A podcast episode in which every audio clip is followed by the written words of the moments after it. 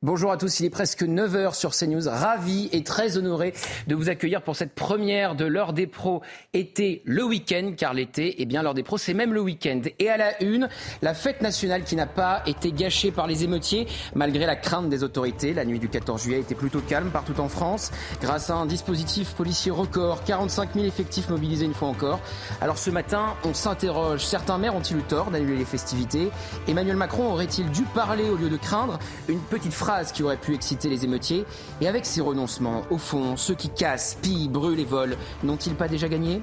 Les Français sont particulièrement euh, sévères avec Emmanuel Macron. Ils n'ont rien vu de cette période d'apaisement normale, elle n'a pas eu lieu. 78% d'entre eux jugent qu'Emmanuel Macron n'a pas atteint ses objectifs pendant ces 100 jours. Les Français réclament un remaniement et le départ de certains ministres très impopulaires. Vous allez le voir, il n'y a pas de surprise. Benjamin Mendy, acquitté, plus aucune charge ne pèse contre le champion du monde. Il était accusé de 7 viols et de plusieurs agressions sexuelles. Alors, euh, avec ces accusations, sa carrière s'est arrêtée nette. Nouvelle preuve que la justice se rend dans les tribunaux et non sur les réseaux sociaux. Nous en parlerons avec l'ancien magistrat Georges Fenech de cette justice médiatique qui peut parfois faire des ravages. Et puis, prenez garde, les commissaires politiques sont de sortie. Libération signe un article particulièrement à charge contre Franck Ferrand. Celui qui vulgarise l'histoire depuis des années est accusé d'être d'extrême droite. Une accusation décidément à la mode en ce moment qui vise à discréditer et condamner aussi silence celui qu'elle vise. Franck Ferrand, qui comme chaque année officie en ce moment sur le service public pour commenter le Tour de France, c'est forcément insupportable pour Libération. Voilà le programme, on en parle dans un instant avec mes invités, mais tout de suite c'est le point info avec Mathieu Devez. Une femme de 52 ans est morte à Paris après avoir été poussée sur les rails du RERB. Selon une source policière, la victime se trouvait sur le quai lorsqu'elle a été violemment poussée sur les voies sans raison apparente. Un homme a été placé en garde à vue pour assassinat. 11 départements ont été placés en vigilance orange, 10 du centre-est du pays pour des risques d'orage et les Alpes-Maritimes pour canicule. Cet après-midi, un pic de chaleur est notamment attendu en Roussillon avec 38 degrés. Enfin, en tennis, Novak Djokovic affrontera Carlos Alcaraz en finale de Wimbledon. Le Serbe a dominé Yannick Sinner en trois manches et tentera de soulever demain une huitième fois le trophée. Pour cela, il devra dominer l'Espagnol dans une revanche de la demi-finale de Roland Garros le mois dernier. Et pour m'accompagner, non pas pour deux heures, mais pour le week-end entier, le sociétaire de l'Ordre des Pros, Georges Fenech. Je suis très heureux d'être avec vous, cher Georges, ce matin, mais aussi euh, ce soir euh, pour l'Ordre des Pros 2. À côté de vous, Shannon Seban, euh, présidente de Renaissance Seine-Saint-Denis. Face à vous, Stanislas Rigaud, président de Génération Z. Bonjour Stanislas Rigaud. À côté de vous, Jules Torres, journaliste à Valeurs Actuelles. Bonjour, Jules. Et Caroline Pilastre, chroniqueuse. Alors, je le disais en titre, on va commencer évidemment par cette nuit qui s'est passée plutôt bien. 45 000 policiers et gendarmes étaient donc mobilisés. Ça a permis de contenir les émeutiers et de ne pas gâcher la fête. On fait le point sur cette nuit plutôt calme avec Célia Judas. C'était un 14 juillet sous surveillance renforcée. Un large périmètre de sécurité, de nombreux contrôles. À Paris et ses départements limitrophes, les 11 000 policiers et gendarmes déployés ont veillé au bon déroulement des festivités. De quoi rassurer les participants. Bah là, on est, oui, on est relativement euh, en sécurité, d'autant plus qu'il y a eu euh, quand même euh, tout un service d'ordre qui était autour. Euh, voilà, aux entrées, c'était bien surveillé, donc euh, oui, ils sont assez en sécurité. En vrai, c'est rassurant parce que ce qui s'est passé la semaine dernière, euh, moi je vis à Paris, du coup je suis dans le 14e, même dans le 14e, il y a eu des voitures de retournée, il y a eu des casses. On se dit, on n'aimerait pas trop vivre ça là. On se sent quand même rassuré parce qu'il bah, y a quand même pas mal de fouilles. On voit qu'on a des gens quand même autour de nous qui nous surveillent, donc euh, on est plutôt rassurés. Avec quelques 70 000 spectateurs attendus entre le champ de Mars et le Trocadéro, les forces de l'ordre ainsi que la protection civile circulent dans la foule et restent à l'affût d'éventuelles bouteilles d'alcool et autres articles pyrotechniques venus jouer les troubles faits. Cette nuit, sur l'ensemble du territoire, 45 000 forces de l'ordre étaient mobilisées, appuyées par des unités d'élite telles que le GIGN et le RAID, et des moyens matériels importants, parmi lesquels drones, hélicoptères et véhicules blindés. Un dispositif colossal qui a permis aux participants de profiter du spectacle en toute sécurité. Jean-Christophe Couvy est avec nous, euh, secrétaire national unité SGP. Merci beaucoup d'être avec nous. Jean-Christophe Couvy, les choses se sont plutôt bien déroulées euh, cette nuit grâce justement à ce dispositif euh, XXL de policiers et gendarmes mobilisés? Bonjour Gauthier. Bah, écoutez, euh, vous savez, en fait, il y a une équation sans inconnu, hein, j'allais dire. Hein. C'est un peu comme Archimède dans sa baignoire. Euh, l'exécutif a crié Eureka. Ils ont peut-être trouvé la bonne formule, c'est-à-dire une police qui occupe le terrain. Euh, on voit bien que quand on quadrille le terrain et qu'on est en nombre, eh ben, ma foi, ça bouge pas trop. Et une justice qui fait son job en étant sévère et donc avec une politique pénale qui est adaptée, et on n'arrête pas de le demander depuis des années, en disant qu'il faut taper fort. Il faut taper fort sur ces délinquants, il faut taper fort aussi sur les primo-délinquants, parce que effectivement, bah, quand vous prenez euh, une punition très sévère et qu'elle est pratiquement immédiate, c'est-à-dire dans le, temps, euh, qui arrive très proche, eh ben, effectivement, euh, ça vous fait réfléchir.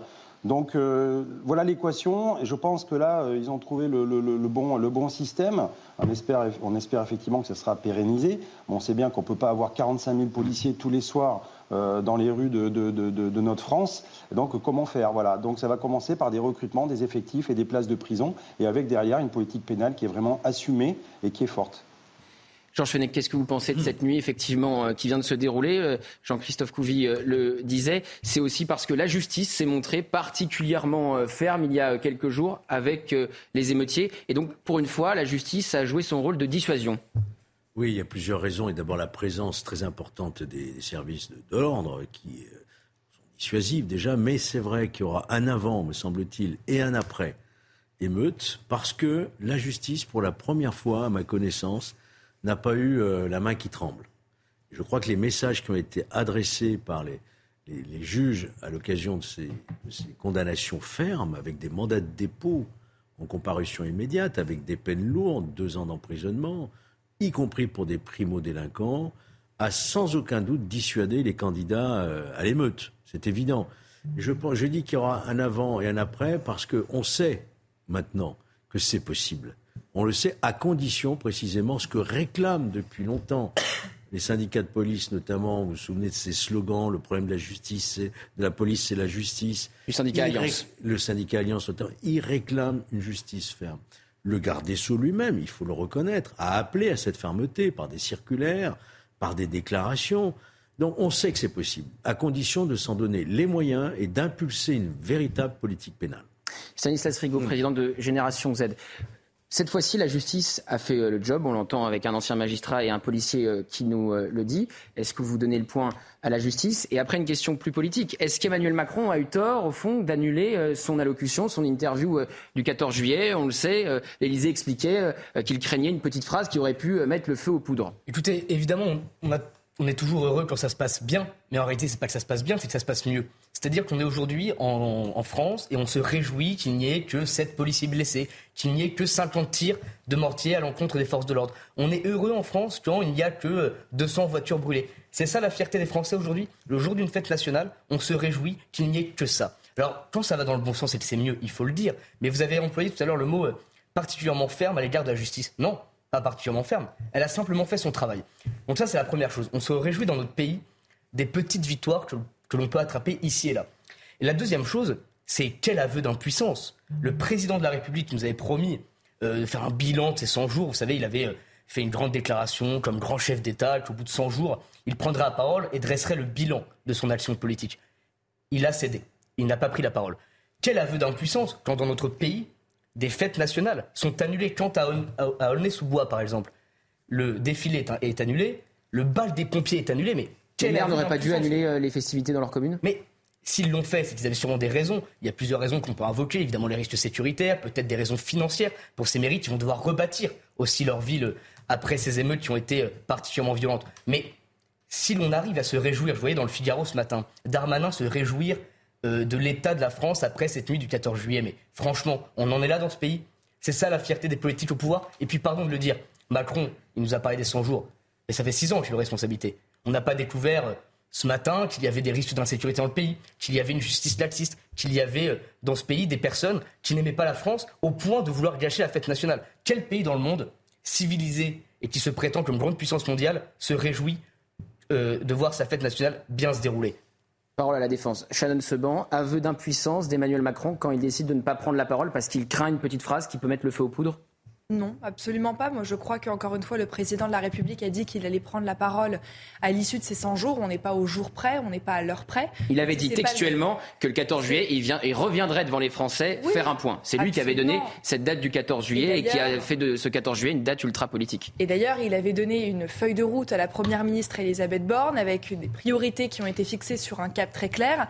Laissons la première ministre tirer le bilan de ces 100 jours et on verra ensuite quelles sont les conclusions qui seront tirées par le président de la République qui, encore une fois, a la main est euh, ici est euh, décisionnaire dans la date à laquelle il prendra la parole. Mais encore une fois, on n'est pas au jour près ni à l'heure près. Non, mais c'est lui qui avait donné cette date, encore une fois. Donc après, c'est normal qu'on se pose la question quand il prend pas la parole, alors que c'est lui qui avait donné rendez-vous. Vous savez, depuis son élection, c'est le 26 juillet. Donc ça, c'est là où j'allais en venir. Depuis son élection en 2017, le président de la République n'a pris la parole que deux fois un 14 juillet. Et si on prend et si on compte les choses euh, de façon très comptable, la fin des 14 des, des 100 jours, pardon, effectivement, ce n'est pas le 14 mais le 26. Donc, oui, bon.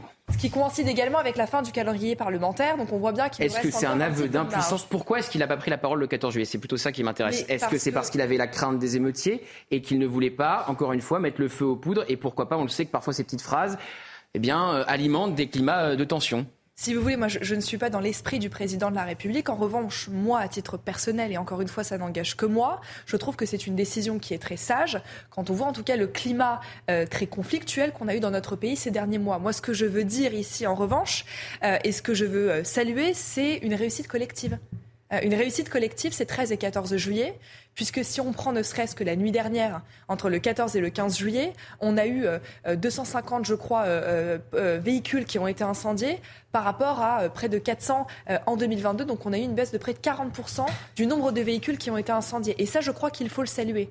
Et saluer et reconnaître qu'on a eu aujourd'hui une action très résolue et très ferme de notre ministre de l'Intérieur, qui a pu mobiliser 130 000 policiers et gendarmes, 45 000 policiers qui ont été spécifiquement dédiés à la lutte contre les violences urbaine, une action en parallèle résolument ferme de notre justice via euh, notre ministre de la Justice, M. Dupont-Moretti. Et finalement, quand on met bout à bout tout cela, eh bien, on a effectivement une fête populaire, une fête nationale qui a été ô combien euh, attendue par les Français, qui s'est déroulée sans encombre, et je crois qu'il faut le saluer. Stanislas Rigaud, elle vous dit...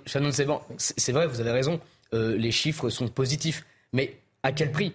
Euh, c'est-à-dire que oui, c'est vrai, il y a eu moins de voitures brûlées. Oui, c'est vrai, il y a eu moins de policiers blessés. Mais combien de policiers de forces de l'ordre ont été mobilisés pour assurer tout cela 45 000 personnes contre 12 000 l'an dernier. Vous imaginez, nous sommes obligés de presque tripler, de tripler ces effectifs pour que cela se passe correctement. Pas bien, correctement, parce que j'entends votre satisfaction et c'est normal. Et encore une fois, moi je préfère que ces chiffres soient ceux de cette année que ceux de l'an dernier. Mais encore une fois, on est censé être la sixième puissance mondiale, on est censé être un grand pays, et on s'inquiète du bon déroulé d'un 14 juillet, de la fête nationale, du moment où la France devrait être le plus fière. Aujourd'hui, les images que l'on voit, pardon, c'est un président de la République seul au pouvoir, isolé, des ministres qui s'agitent pour faire de la communication, parce que c'est M. Darmanin. M. Darmanin, c'est de la communication depuis des mois et des mois. C'est M. Dupont-Moretti. C'est M. Dupont-Moretti qui, en l'espace de quelques années, a changé son, son fusil d'épaule en se rendant compte de la réalité. Mais pardon, vous voyez, j'ai pas l'expérience de M. Dupont-Moretti ni de M. Darmanin. Mais je, n'ai pas l'expérience et pas leur responsabilité. Cependant, juste en regardant l'actualité quotidienne, je me rends compte des soucis qu'il y a et j'ai l'impression que malheureusement on a attendu les émeutes pour se réveiller un petit peu. Non, mais euh, moi, ce que je veux, je veux juste répondre parce que c'est intéressant ce que vous dites sur le fond. Vous dites qu'on ne peut pas aujourd'hui être une puissance. Vous citiez le fait que nous sommes aujourd'hui la sixième puissance mondiale et le fait qu'on puisse se réjouir aujourd'hui dans notre pays qu'il y ait de tels débordements. Moi, ce que je veux dire, c'est qu'à un moment, il faut arrêter de voir systématiquement le verre à moitié vide. Et là, en l'occurrence, si on regarde les chiffres par rapport à 2022, on a eu une baisse des débordements. Est-ce qu'on ne devrait pas ici s'en réjouir et se féliciter justement qu'il y ait eu une amélioration de la situation Et si je peux juste me permettre, car je ne vous ai pas coupé, c'est qu'aujourd'hui, vous êtes en train de remettre systématiquement le couvert sur une soi-disant action de communication de M. Gérald Darmanin. On a un ministre de l'Intérieur qui a identifié des troubles dans notre pays, des risques de troubles, en l'occurrence pour ce 13 et ce 14 juillet. Face à cela, on a mis les moyens nécessaires. Et si, si nous serions restés complètement passifs face à cette situation. Si nous n'avions pas mobilisé ces 130 000 policiers et gendarmes, vous nous auriez dit mais ah qu'est-ce qu'on fait Qu'est-ce qu'on attend pour agir Il y a un moment, on ne sait plus sur quel pied danser. je trouve cela assez malheureux. Que tout le monde sur le plateau, les téléspectateurs, auront remarqué que j'ai commencé mon propos en expliquant que oui, c'était une bonne chose, ce soit mieux passé que l'an dernier. Mais en, très peu de mots. Oui, en, euh, en, réalité, un, nous ne pourrons pas mettre tous les jours, malheureusement, dans ce pays, 45 000 policiers sur le terrain, premièrement. Et deuxièmement, vous ne traitez toujours pas les sujets de fond. C'est-à-dire que oui, quotidienne sur un jour précis, sur une date précise, vous arriverez sûrement à vous en sortir en mettant euh, les moyens euh, nécessaires. Mais les policiers ne vont pas être là tous les soirs, ils ne vont pas faire le pied de grue tous les soirs à 45 000. Ce n'est pas suffisant. Tout comme, par exemple, les peines, euh, la question de la justice. Il n'y a pas de place de prison. Comment on, va avancer. Je vais vous donner la parole dans un instant, Jules et Caroline, c'est promis. Je veux juste qu'on regarde une séquence parce que Emmanuel Macron n'a pas parlé hier, sauf que Mathieu Vallet, eh bien, l'a alpagué, le chef de l'État. Il l'a interpellé après euh, euh, le défilé du 14 juillet. Mathieu Vallet qui représente les commissaires euh, de police et on va discuter du lien qui est parfois distendu entre Emmanuel Macron et les forces de l'ordre. Regardez d'abord cette séquence. On a besoin de vous soutenir les policiers et les gendarmes, même quand c'est difficile. Et je, je le fais en permanence. Même le policier qui a tiré, vous savez. Mais non, là je suis en désaccord avec vous, c'est que soutenir, ça n'est pas être complaisant. Je sais bien, y a la soutiens- justice. Oui, mais j'ai toujours laissé la justice faire. Je n'ai jamais parlé d'un cas individuel. Je n'ai jamais parlé d'un cas individuel. policiers, ils tiennent la République à bout de bras, c'était dur. La République, elle tient par l'ordre Ouais. et elle tient avec des policiers qui respectent toutes les règles d'innocence. Exactement, mais euh, c'est pour ça qu'on doit aussi la transparence. Tout à fait. Et donc Je soutenir, Donc vous m'avez toujours vu à vos côtés quand vous étiez attaqué. Vous m'avez toujours vu à vos côtés quand il a fallu investir et créer des postes. Moi, je ne soutiens pas les policiers en supprimant des postes. C'est vrai. Mais on le soutien moral, c'est important. Et je soutiens moralement Mais les, familles et les policiers. C'est pour les gens. Dans les, les commissariats et les brigades de gendarmerie. et là, on crée 200 brigades. Simplement, quand il y a une connerie qui est faite, il faut le dire. Et je suis Sinon, ça désolé va de voir certains élus, notamment de l'extrême gauche, qui font la Non, police. mais ça, il faut pas. Et les slogans euh, intolérables que je ne vais même pas répéter qu'on a entendus, il faut être intraitable parce que la police, je le dis toujours, elle sert l'ordre républicain. La police, ça n'est pas un camp. Exactement. Elle sert la loi de la C'est pas une bande République. C'est pas une bande, exactement. C'est au-dessus. En tout cas, vous avez des femmes et des hommes qui sont fiers de leur pays. et moi je suis fier d'eux. Et on est fiers Et de leur famille. Merci. Merci beaucoup. Eh ben, Bon, il y a beaucoup de choses dans cette séquence, on en parle dans une seconde, mais d'abord écoutez Mathieu Vallet qui était hier l'invité euh, d'Eliott Deval dans Punchline, il raconte les coulisses de cette séquence. Beaucoup de policiers estiment que l'état de droit n'est pas respecté correctement dans notre pays. J'ai interpellé le président pour lui dire que ce policier qui a tiré à Nanterre avait le même droit que tous les citoyens, c'est-à-dire la présomption d'innocence. Alors il a dit qu'on n'était pas d'accord. Il m'a rapidement coupé lorsque j'ai évoqué l'affaire. Et effectivement, quand je lui ai dit que la présomption d'innocence s'appliquait, que je croyais en la justice de mon pays, il n'a pas non plus développé outre mesure ses propos. Ensuite, il m'a rappelé qu'il y avait des policiers et des gendarmes en termes de postes qui avaient été créés, dont acte, c'est vrai. D'ailleurs, on était tellement bas il y a dix ans qu'on peut pas faire plus bas. Et ensuite, on a parlé effectivement des de l'extrême gauche et de toute une classe politique qui aujourd'hui fait de la police une cible et qui veulent nous démolir moralement et qui touche les policiers et les gendarmes. Parce que les policiers et les gendarmes servent la République et je l'ai rappelé au président, c'est pour ça que je dis un soutien sans faille pour lui faire comprendre que parfois ça n'avait pas été le cas. Caroline Pilastre, euh, Emmanuel Macron dit Je n'ai jamais parlé d'un cas individuel. C'est faux. À Marseille, quand il parle de drame inexcusable, évidemment qu'il parle d'un cas individuel et de l'auteur euh, du tir euh, contre le jeune Naël. Et puis Emmanuel Macron, c'est celui qui a dit qu'il y avait des violences policières sur Brut et qu'il y a quelques semaines dans le Parisien dit qu'il n'y a pas de violence policière. Donc il y a aussi un double discours sur la police du côté du chef de l'État. Effectivement, je vous rejoins, Gauthier. Monsieur Macron ne peut pas faire du et en même temps sur la question sécuritaire. Il n'aurait pas dû s'avancer. Il n'y a que la justice qui peut agir. Quand on dit que l'acte de ce policier est inexcusable et inacceptable en préambule, évidemment qu'on est complaisant avec un camp, sans doute électoralement parlant, sociologiquement parlant, et on accuse de manière implicite le policier. Il n'était pas dans son rôle. Il aurait dû faire preuve de neutralité et de déontologie présidentielle. Pour en revenir à qu'il ne s'est pas produit hier soir en termes d'embrasement supplémentaire. Évidemment que nous ne pouvons que nous en satisfaire. Mais une violence est une violence. Moi, je pense à toutes ces personnes qui n'ont plus de véhicule pour se déplacer ou pour aller travailler aujourd'hui. Donc nous sommes dans un climat qui est quand même assez délétère, pour ne pas dire mortifère, parce que ces délinquants ne nous ont pas fait vivre, en termes d'ambiance, d'union nationale, un 14 juillet habituel, pardonnez-moi. Nous étions nombreux à ne pas vouloir sortir parce que nous avions peur pour nos proches et nous-mêmes au cas où cela prenne une ampleur supplémentaire en termes de violence. Oui, la justice, pour une fois, a bien fait son travail, il n'a pas été idéologisé. Mais j'ai envie de vous répondre, Gauthier. Encore heureux, au vu des images. Parce qu'ils auraient été fustigés de manière supplémentaire. Ça a été un tollé auprès de l'opinion publique. N'oublions pas les commerçants, évidemment, les forces de l'ordre en première ligne, nous tous riverains qui avons été choqués, traumatisés par tout ce qui s'est produit quand nous n'avons pas été impactés. Donc le problème, c'est qu'on ne répond pas aux causes profondes de ce qui s'est produit. Et ça peut se réitérer, parce que pour l'instant, ces délinquants sont en sommeil. Mais si demain, ils décident de se réveiller, que va-t-il se passer On va encore solliciter, mobiliser autant de forces de l'ordre, ainsi que le GIGN, le RAID, la BRI. Je trouve ça inadmissible. Jean-Christophe Couvi, qu'est-ce que vous pensez de cette séquence entre Mathieu Vallet et Emmanuel Macron? C'est vrai que Emmanuel Macron, il a souvent eu un double discours avec euh, la police. Un coup, il y a des violences policières, un coup, il n'y en a pas, un coup, il euh, parle d'un policier en, en particulier après euh, la mort du jeune Naël, et après, il dit, je n'ai pas parlé d'une personne en particulier. Qu'est-ce que vous en pensez? J'en pense tout simplement que, qu'effectivement, quand il y a eu l'affaire euh, avec Naël, euh, on a, effectivement, on est monté au créneau. On a vu tout de suite que, le président de la République, euh, avec son, ses deux mots inexcusables, inacceptables, avait coloré le dossier avant même que le procureur de la République s'exprime. on était monté au créneau en disant attention, présomption d'innocence. Et je suis désolé, quand je l'entends dire, il faut respecter les règles déontologiques. Et une, quand une connerie est faite, il faut le dire, mais il y a une enquête. C'est l'enquête judiciaire qui va dire si le collègue a fait une connerie, s'il n'a pas respecté les règles de déontologie. C'est pas un politique qui va nous dire, en fait, parce que c'est ça, euh, je suis désolé, euh, c'est pas les politiques qui font des analyses sur le terrain et de savoir comment on doit intervenir. Si le juge, à, la fin, euh, nous dira effectivement le policier condamné pour telle et telle raison, parce qu'il n'a pas respecté le, le, code de sécurité intérieure, etc., dont acte. Et si, imaginez que, justement le, policier ressorte et qu'on dise, eh ben, il, avait, il était en état de légitime défense, il a respecté la loi. Qu'est-ce qu'on fait? On, fait du, moonwalk euh, comme Michael Jackson, on revient en arrière, on dit, bah, tiens, non, mais en fait, c'était pas une connerie. Donc voilà, attention, soyons prudents sur les mots. Euh, et, et c'est pas parce que justement on fait une opération com et que le président, euh, du coup, ça lui donne un strapontin mais je veux vous dire que la colère des policiers, elle est intériorisée et, et c'est pas gagné pour regagner leur confiance. Il euh, faut pas croire qu'en faisant euh, juste une petite apparition, en disant vous inquiétez pas, je vous soutiens, je vous donne des mm. effectifs, que ça y est, on va repartir sur les plages en vacances avec notre bouée.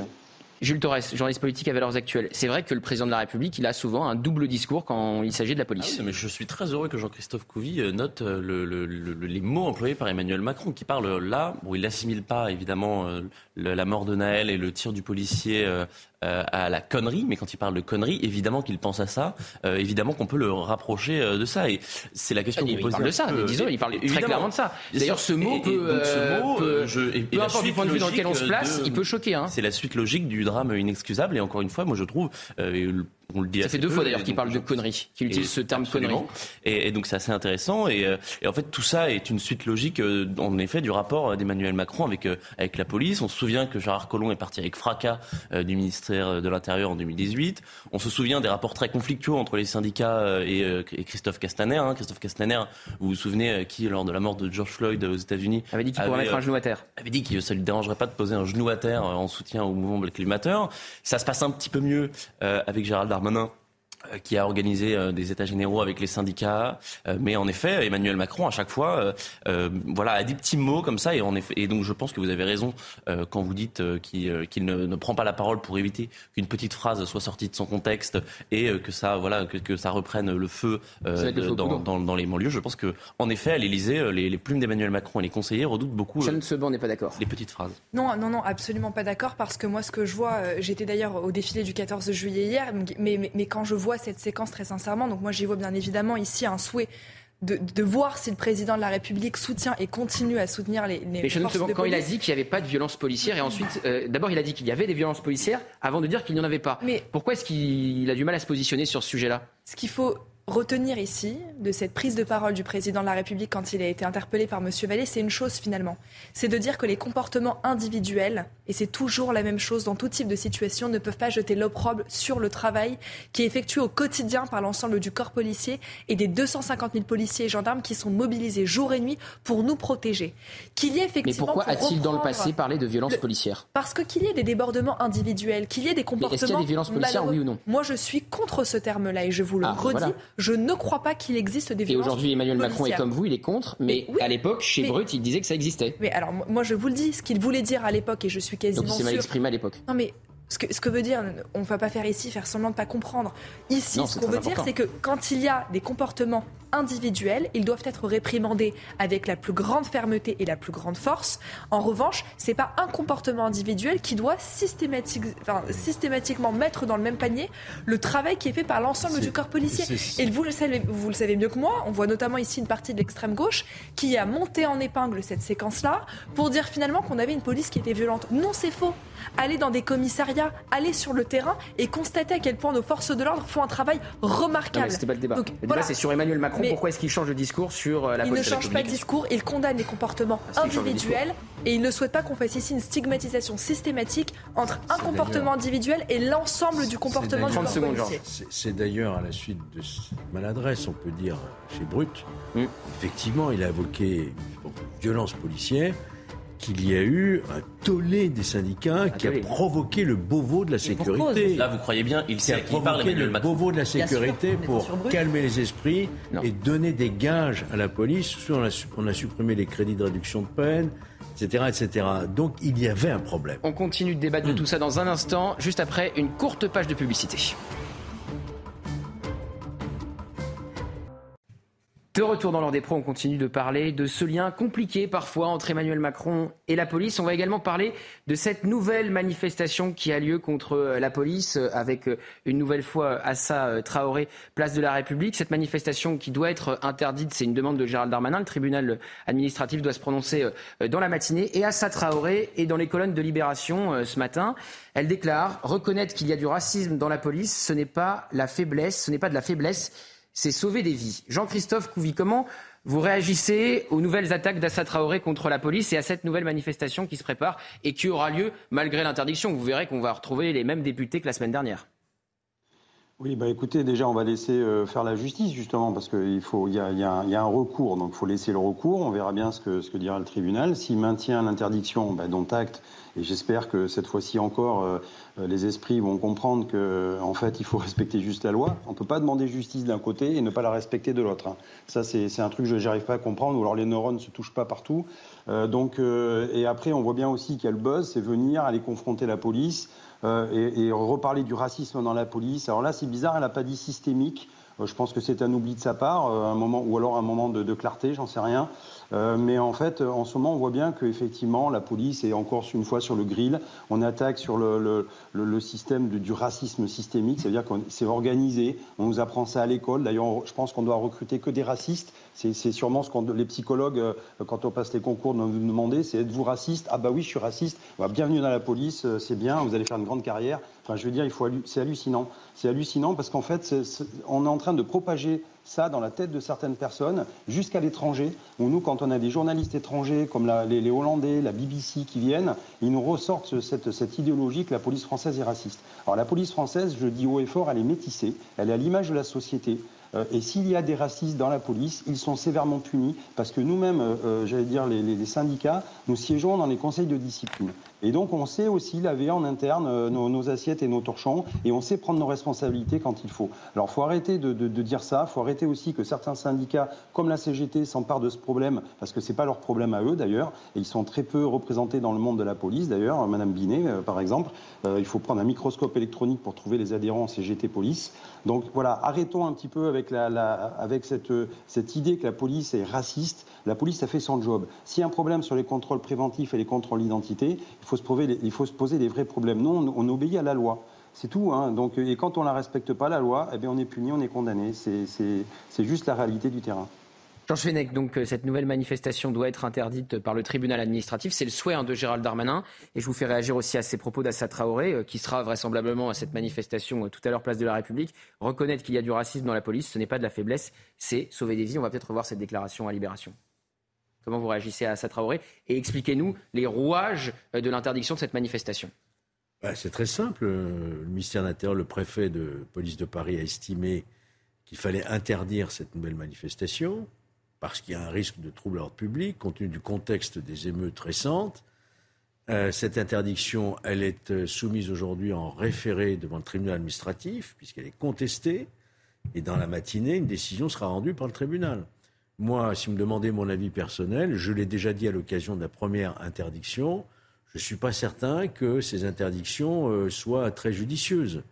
Euh, il ne faut pas non plus euh, porter une atteinte excessive, je dirais, ou disproportionnée au droit de manifester. Surtout qu'on est incapable de les faire respecter, ces interdictions. Qui plus est, ensuite, on ne les fait pas respecter. Vous imaginez euh, l'intervention des forces de police euh, cet après-midi, alors qu'en plus, il y aura manifestement des, des députés en écharpe tricolore. Vous voyez un peu l'image que ça peut donner.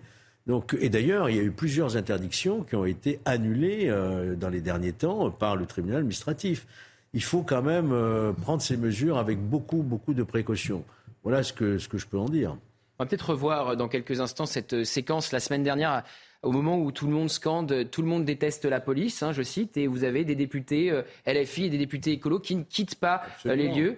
Vous me dites quand elle est prête en, en- en régie. Mais vous voyez euh, d'ailleurs ce qu'a dit Jean-Christophe Couvi, la police est métissée, il, y a pas- il a raison. D'ailleurs, dans l'affaire Traoré, parmi ceux qui ont interpellé euh, cette affaire, dans cette affaire tragique, quand même, euh, il y avait deux Antillais hein, qui étaient. Donc il, faut arrêter avec ce, ce, préjugé d'une police qui agirait au faciès ou, ou, qui discriminerait dans ses interpellations ou ses refus d'obtempérer. On va, revoir, on va revoir cette séquence de la semaine dernière, il y a pile une semaine, quand des députés LFI et écolo ne quittent pas les lieux alors que les manifestants scandent tout le monde déteste la police.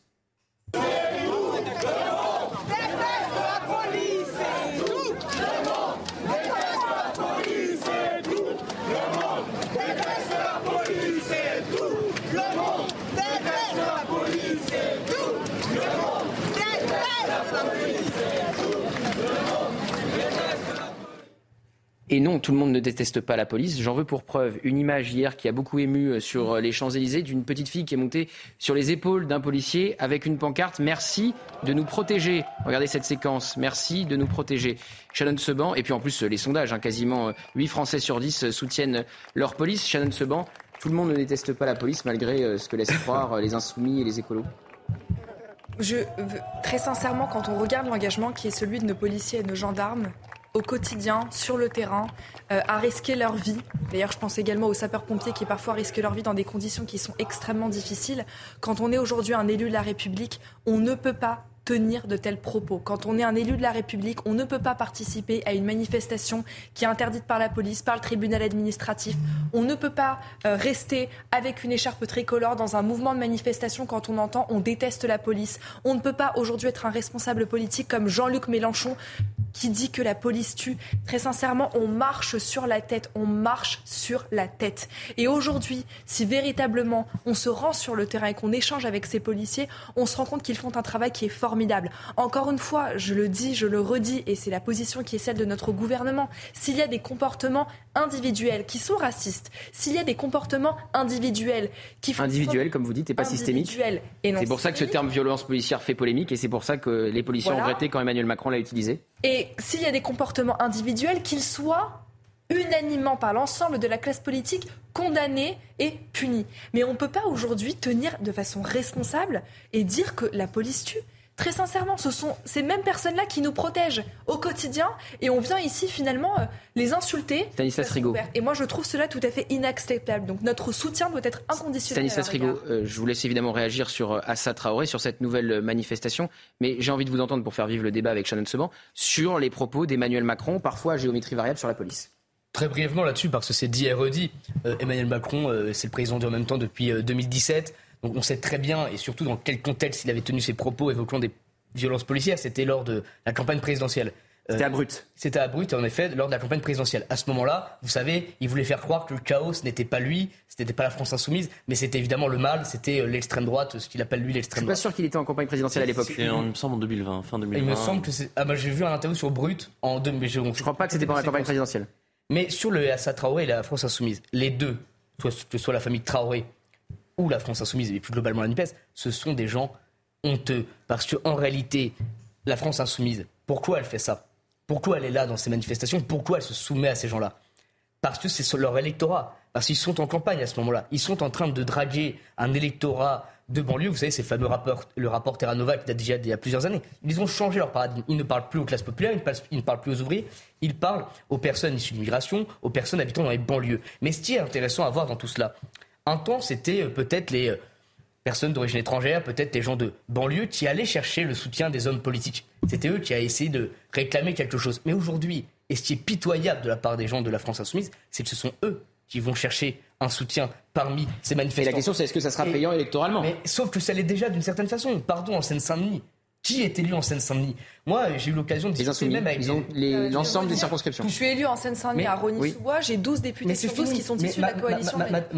Je suis d'accord avec vous, mais en fait, je suis d'accord. Mais en fait, ce que vous n'avez pas compris, vous, à En Marche, et ce que n'ont pas compris d'autres partis, c'est fait, c'est fini. Vous ne reprendrez plus jamais ces circonscriptions-là. C'est terminé parce que c'est démographique. Non, vous êtes bien, vous êtes très cynique et très fataliste. Non, en fait, vous faites un peu le même pari que Jean-Luc ah Mélenchon. Parce que Jean-Luc Mélenchon, quand, quand, mais si, parce que Jean-Luc Mélenchon, ah, bah quand il fait le pari de récupérer les émeutiers, il pense que l'ensemble des habitants de Nanterre, par exemple, soutiennent les émeutiers. Alors, c'est pas du tout ce qui se passe, parce qu'il a fait 50% quasiment au premier tour. J'ai pas dit l'ensemble, évidemment, mais suffisant pour gagner. Vous savez, il y a des circonscriptions également euh, dans le 92 qui sont tombées aux mains de euh, la France insoumise. Et j'ai parlé avec euh, une des élues à l'époque, l'an dernier, qui a perdu là-bas. Vous savez pourquoi elle a perdu? Elle le dit. Elle va dire pourquoi? Parce qu'ils sont allés chercher dans les mosquées, parce que l'imam a fait campagne pour, le candidat LFI, etc. etc. On le sait. On peut se cacher dans notre petit doigt, mais en réalité, c'est de la drague électorale. Mais sur la famille Traoré, c'est une famille qui attise la haine, qui est une famille de délinquants, c'est une famille de voyous, où euh, quasiment chaque membre de la famille a un casier long comme le bras. Et je vais vous dire en plus, qui est pitoyable de la part de la, de la, de famille Traoré, c'est qu'en réalité, c'est devenu une sorte de rente tous les ans, on revoit Assa Traoré sortir du placard et faire son show, parce que Assa Traoré n'a que pour seule raison d'exister ces manifestations pour faire son euh, buzz euh, euh, annuel. Mais ces gens-là, pardon, sont une honte absolue pour le pays. Et moi, je plains toutes les forces de l'ordre qui ont affaire à ces gens-là, parce qu'en réalité, ils les haïssent, ils les détestent, mais pas parce qu'ils détestent simplement la police, parce qu'ils détestent notre pays qui est la France. Karine Pilas, sur Assa Traoré et cette nouvelle manifestation qui se prépare pour cet après-midi. Madame Traoré est une militante qui est devenu un étendard, une porte-parole de sa cause. on va revoir ses déclarations à Libération. Rien d'étonnant non plus qu'elle parle à Libération. Bien sûr, bah, Libération, hein, pardonnez-moi, s'ils ne sont pas à la gauche de la gauche au niveau de la sensibilité, je euh, je m'appelle plus Caroline Pilastra. Mais pour en revenir à Madame Traoré, hein, bien évidemment que c'est un moyen d'exister en dehors de ce qui est arrivé à son frère, que l'on adhère ou non à ce qu'elle défend. Le problème n'est pas là. Ce qui est gravissime, et vous l'avez tous dit, ce sont les députés qui ne se désolidarisent pas des propos qu'on entend et mort aux juifs qu'on a pu entendre précédemment dans d'autres manifestations. Devant un mémorial. Pardonnez-moi, lorsqu'on est dans une manifestation, une fois de plus, on peut valider, adhérer à une cause. Quand on entend des propos hein, qui sont scandaleux au niveau de la République, eh bien, je suis navré, on se désolidarise pour ne pas passer comme complice. Effectivement, il y a une question électoraliste, vous l'avez dit, Stanislas, mais il y a une question aussi idéologique de la part de la France insoumise, qui est pour moi devenue anti-républicain depuis un moment. dit Elisabeth Borne. Madame Borne a totalement raison. Et je vous rejoins euh, sur cette mmh. question aussi, euh, Shannon, parce que ça ne fait que cliver un peu plus le pays. Et puis quand on en revient à l'électorat, mais vous avez des majeurs émeutiers dans ces quartiers qui n'ont aucune conscience politique, qui sont là uniquement par amusement pour casser, vandaliser, piller. Donc ça n'est pas sûr que ça fonctionne, puisque mm. dans les derniers sondages d'opinion, la France insoumise a eu 8%. Donc il dévisse totalement et une partie de la NUPES avec... Ça c'est pour les européennes. Mais il y a eu un sondage fait euh, par, euh, pour CNews d'ailleurs, par Odoxa, qui montre que Jean-Luc Mélenchon est tout en bas du classement sur la satisfaction des Français, euh, sur sa réaction sur les émeutes. Il fait 19%. Il est tout en bas du classement. Donc et, ça lui, ça lui apporte absolument pas. Et c'est pas Eric Zemmour qui en profite le plus, c'est Marine Le Pen. Je vais remercier dans un instant Jean-Christophe Jean-Christophe Couvi, oui, parce qu'elle a plus de temps de parole, parce qu'elle a des députés à l'Assemblée nationale. C'est un cercle vicieux, cher Gauthier Lebret. C'est comme ça. C'est un cercle vicieux. Mais vous êtes là pour parler ce matin. merci de l'invitation. Jean-Christophe Couvi, merci beaucoup. Une nouvelle fois, les policiers qui seront en première ligne, j'imagine Hein, pour euh, faire face à cette manifestation, possible débordement de cette manifestation qui leur est hostile en plus. Oui, bah encore une fois, on va, on va faire le mauvais boulot, j'allais dire, parce que nous, on va empêcher une manifestation qui est interdite de se passer. Et donc, forcément, on sait comment ça va se passer. Il va y avoir des heurts, il va y avoir des provocations, euh, comme on l'a vu la semaine dernière. Et puis, euh, des, collègues violentés. Et après, fera, on procédera à des interpellations. Et puis derrière euh, viendront se plaindre euh, des, pseudo-victimes en disant que la police est violente et que regardez, ils étaient pour rien, c'est des pauvres gens et, qu'en fait euh, nous sommes leurs bourreaux. Bon, on connaît, on connaît la chanson, on connaît la musique et, il va falloir effectivement aujourd'hui qu'on serre un petit peu les coudes et, et qu'on ne tombe pas dans ce piège-là, encore une fois. Voilà. Merci beaucoup Jean-Christophe Couvi. Georges Fenech, on rappelle rapidement, quand on participe à une manifestation interdite, c'est 135 euros d'amende. Cette semaine, à l'Assemblée nationale, Yael Braun-Pivet a refusé de sanctionner, malgré les demandes de ces groupes. Hein. C'était les présidents de groupe de la majorité qui lui demandaient de sanctionner les députés LFI. Ce sont des faits qui sont commis à l'extérieur de l'hémicycle. Exactement. De l'Assemblée nationale. Donc qui relèvent de l'autorité judiciaire. Mais participer à une manifestation interdite, que l'on soit parlementaire ou simple citoyen, c'est une infraction punie de 135 euros d'amende. Et vous pensez que ces députés LFI écolo vont recevoir les 135 euros d'amende dans leur boîte aux lettres ou ben, Pour l'instant, j'ai pas l'impression que personne n'ait enclenché quoi que ce soit. Ah, il y a Elbron Pivet, justement, depuis le début de sa présidence à l'Assemblée nationale, a créé euh, euh, comment dire, une jurisprudence. C'est-à-dire que quand elle condamne Thomas Porte à 15 jours d'exclusion, il n'est pas à l'intérieur de Non, mais c'est pas ça. il est condamné pour le tumulte qu'il crée au sein de l'hémicycle quand les députés Renaissance lui demandent de s'excuser et qu'il refuse. Il n'est pas condamné pour la photo. Oui, c'est de manière indirecte. Derrière. Non, mais c'est de manière indirecte. C'était sûr. Oui, mais de manière indirecte justement. Bah, c'est pas la même situation. A créé, je trouve moi une jurisprudence qui, euh, à, mon, à mon avis, euh, n'est pas n'est pas. Jules Torres, on va parler de la une de votre journal. redevenir la France, parce qu'il faut trouver des solutions pour euh, faire face à cette période d'émeute. Une, qui a fait une polémique déjà sur les réseaux sociaux d'une partie de la classe politique. Oui, évidemment, hein, la NUPES, notamment. Ils n'ont pas adoré. Euh, avec la participation de Manuel Valls, dans, dans ce, qui, qui, signe une tribune de, de trois pages dans, dans, dans, ce numéro. voilà, on a, réu, on a essayé de réunir une partie de l'arc républicain, pour reprendre les mots d'Elisabeth Borne et Emmanuel Macron. Il y a Boilem Sansal. Euh, je suis pas sûr qu'ils mettent Marion Maréchal dans l'arc républicain, voilà, Elisabeth Borne et Emmanuel Macron. Ni Jordan Bardella. Jordan Ni Jordan Bardella, vous avez raison. C'est pour ça, c'est pour ça que je. Ah, vous confirmez Ah oui, oui. Jordan Bardella n'est pas républicain Non, mais moi, je, je suis pas. Éric Zemmour n'est pas républicain. En revanche, moi, quand je vois le titre de cette une, redevenir la France, je ne suis pas à l'aise avec ça. Refaire nation peut-être, mais redevenir la France, non. Moi, j'estime qu'aujourd'hui, euh, ce ne sont pas ces personnalités-là qui euh, refusent la diversité qui vont faire en sorte qu'on redevienne la France. Euh, et je ne vous me dites pas... que Jordan Bardella n'est pas républicain Non, c'est pas ce que j'ai dit. Ça, Oui. c'est votre interprétation. Non, vous avez dit il n'est pas dans l'arc républicain. Non, moi, c'est pas ce que je vous dis. Moi, Ah bon je vous dis que l'extrême gauche, et notamment les députés de la NUPS, ne sont pas dans l'arc républicain. Ça, je vous le dis pour sûr et sans aucune ambiguïté. En Donc vous mettez le RN au-dessus de la NUPES Non, c'est pas ce que je dis. Non, non, ne me faites pas dire ce que je n'ai pas dit. Bah, si la NUPES n'est pas dans l'arc c'est que- républicain et que le RN y est, bah, vous faites une hiérarchie. Quoi. Moi, je, moi, je parle pas de de l'arc Ça vous laisse bien républicain 40% quand vous avez ici des députés qui participent à des manifestations qui sont interdites et qui disent que la police tue. Moi, tous ceux qui ne disent pas que la police tue, j'ai aucun sujet avec ça. En revanche, moi, je vous le dis très sincèrement, cette une-là, je ne l'ai pas, euh, je l'ai pas feuilletée dans son détail, mais... Je vous, je vous donnerai le numéro à la fin de l'émission. mais, mais je trouve que c'est assez cynique et assez fataliste et qu'on devrait plutôt s'interroger à la façon dont nous pouvons refaire société. c'est le reproche qui nous est souvent fait, c'est de faire des unes fatalistes. En revanche, là, ce n'est pas du tout euh, fataliste. Justement, on a invité euh, cinq personnalités euh, de premier plan euh, pour qu'ils nous donnent leurs solutions euh, pour le pays. Donc, euh, je vous enverrai un exemplaire avec, euh, avec euh, voilà, euh, que vous- Avec plaisir. votre adresse avec plaisir. Euh, mais justement, il y a Jordan Bardella qui propose un certain nombre de propositions. Après, vous pouvez ne pas être d'accord. Y a Marion Maréchal, euh, je crois Stanislas euh, a lu euh, les, propositions de Marion Maréchal. Euh, Boilem Sansal, voilà, nous, fait aussi des propositions. Manuel Valls secoue et la gauche et la droite, donc c'est très intéressant. Et François-Xavier Bellamy nous fait, comment dire, on a fait une interview avec lui et nous a expliqué.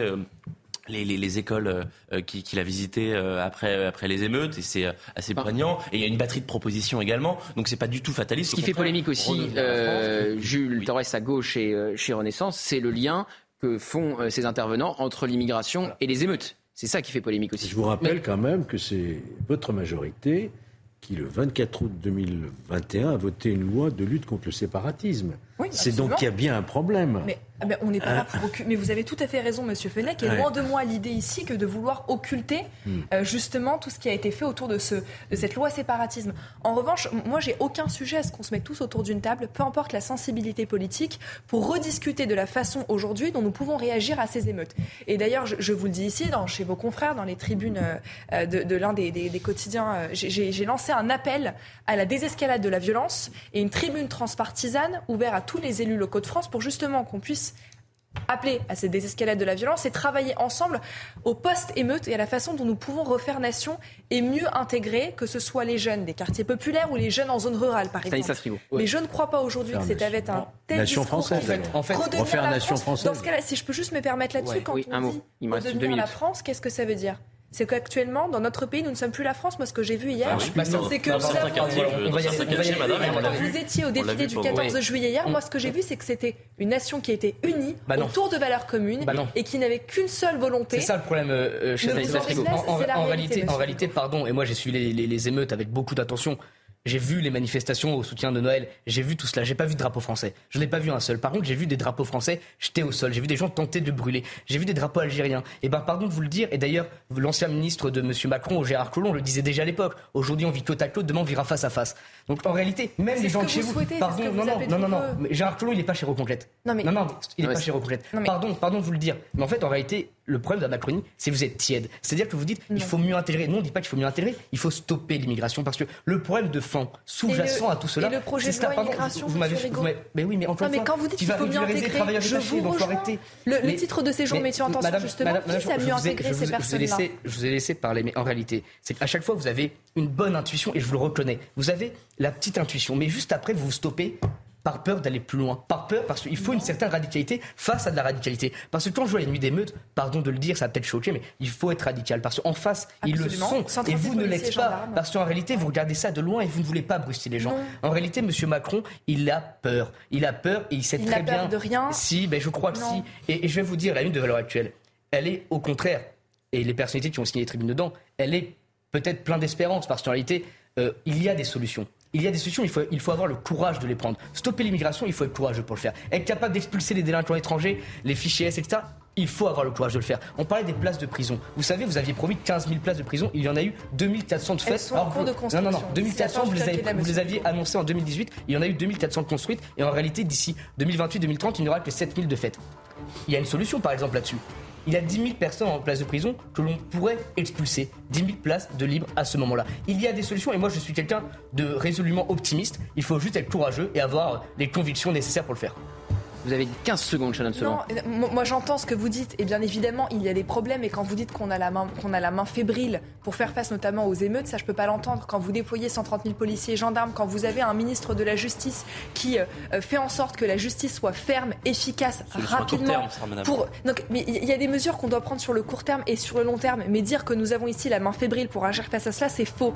Aujourd'hui, les problèmes justement des émeutes et sur la façon. Sanctionner les députés de cet après-midi alors dont on peut redevenir justement une France, comme vous dites, et encore une fois, je le dis, je ne suis pas à l'aise avec ces propos. Il faut qu'on se mette tous autour d'une table et qu'on ait justement on a une bien position, compris votre position raisonnable, mais ne pas tomber dans la stigmatisation. Stanislas Rigaud, Shannon Seban était avec nous pour cette première heure. Je vous remercie euh, tous les deux. Les trois autres, je vous garde. On se retrouve dans un instant.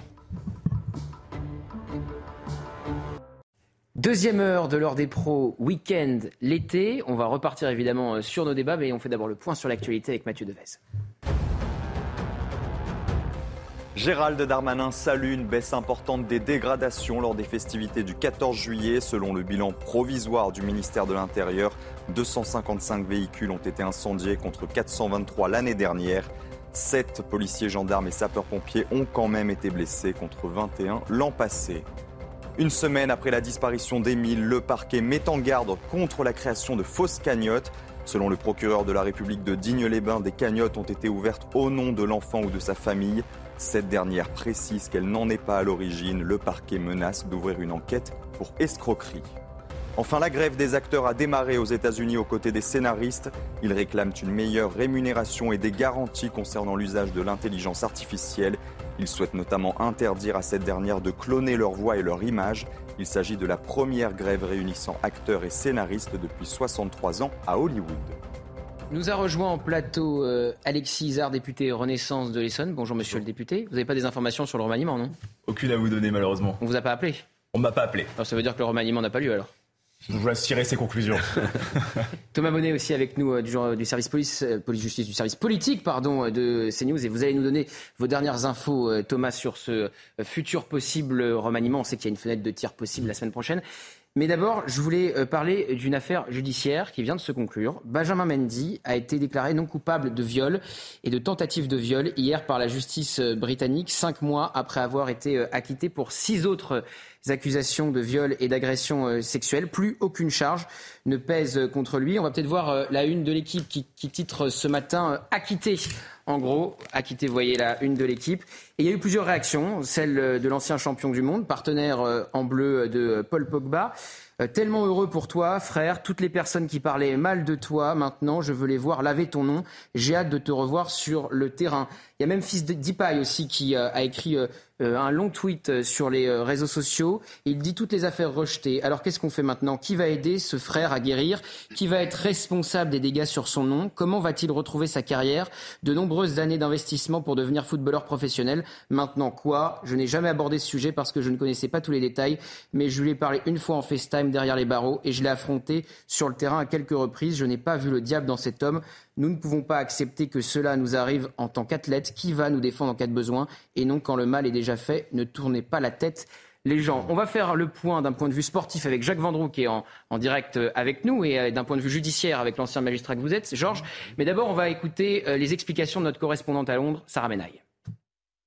Il s'agissait du deuxième volet du procès de Benjamin Mendy. Depuis la fin du mois de juin, l'ancien international français a été jugé pour les deux derniers chefs d'accusation qui pesaient contre lui, à savoir un viol et une agression sexuelle dont l'accusaient deux jeunes femmes.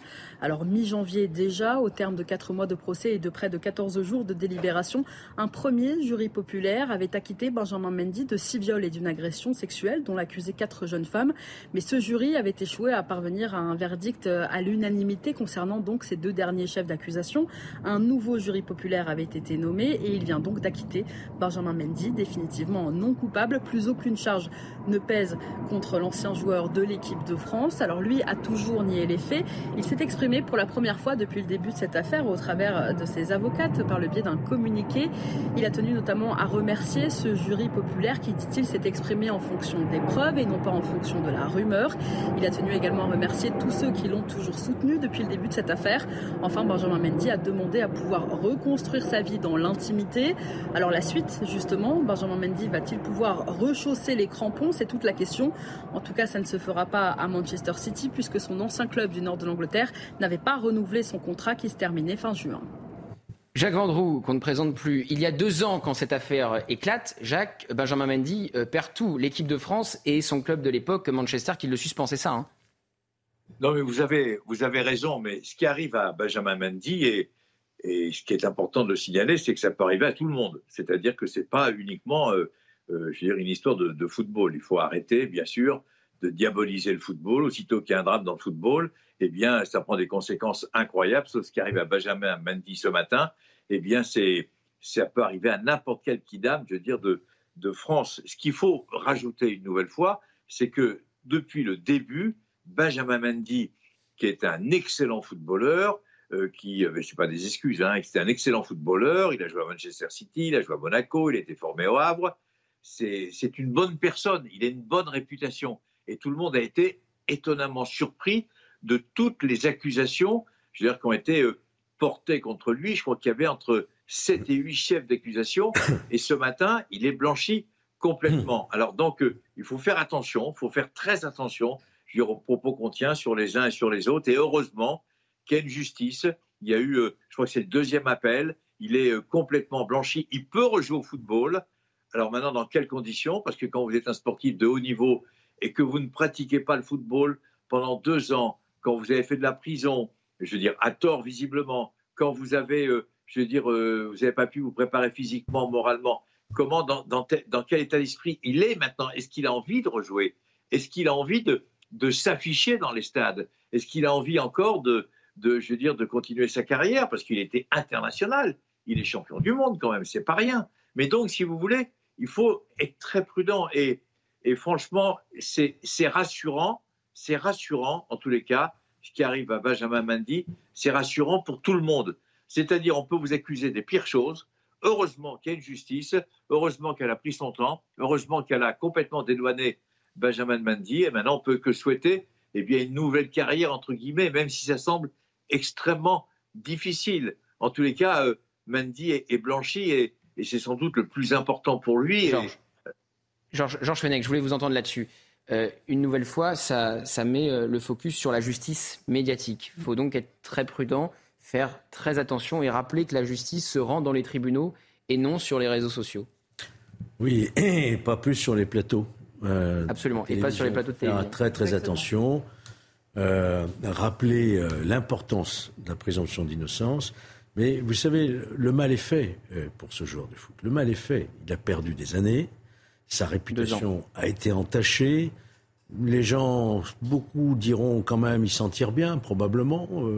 Il n'y a pas de fumée sans feu, même avec un acquittement. Moi, je me souviens, c'est ce qui avait été dit pour les acquittés d'Outreau, hein, qui, ont, beaucoup de mal à, retrouver véritablement une virginité totale aux yeux de l'opinion.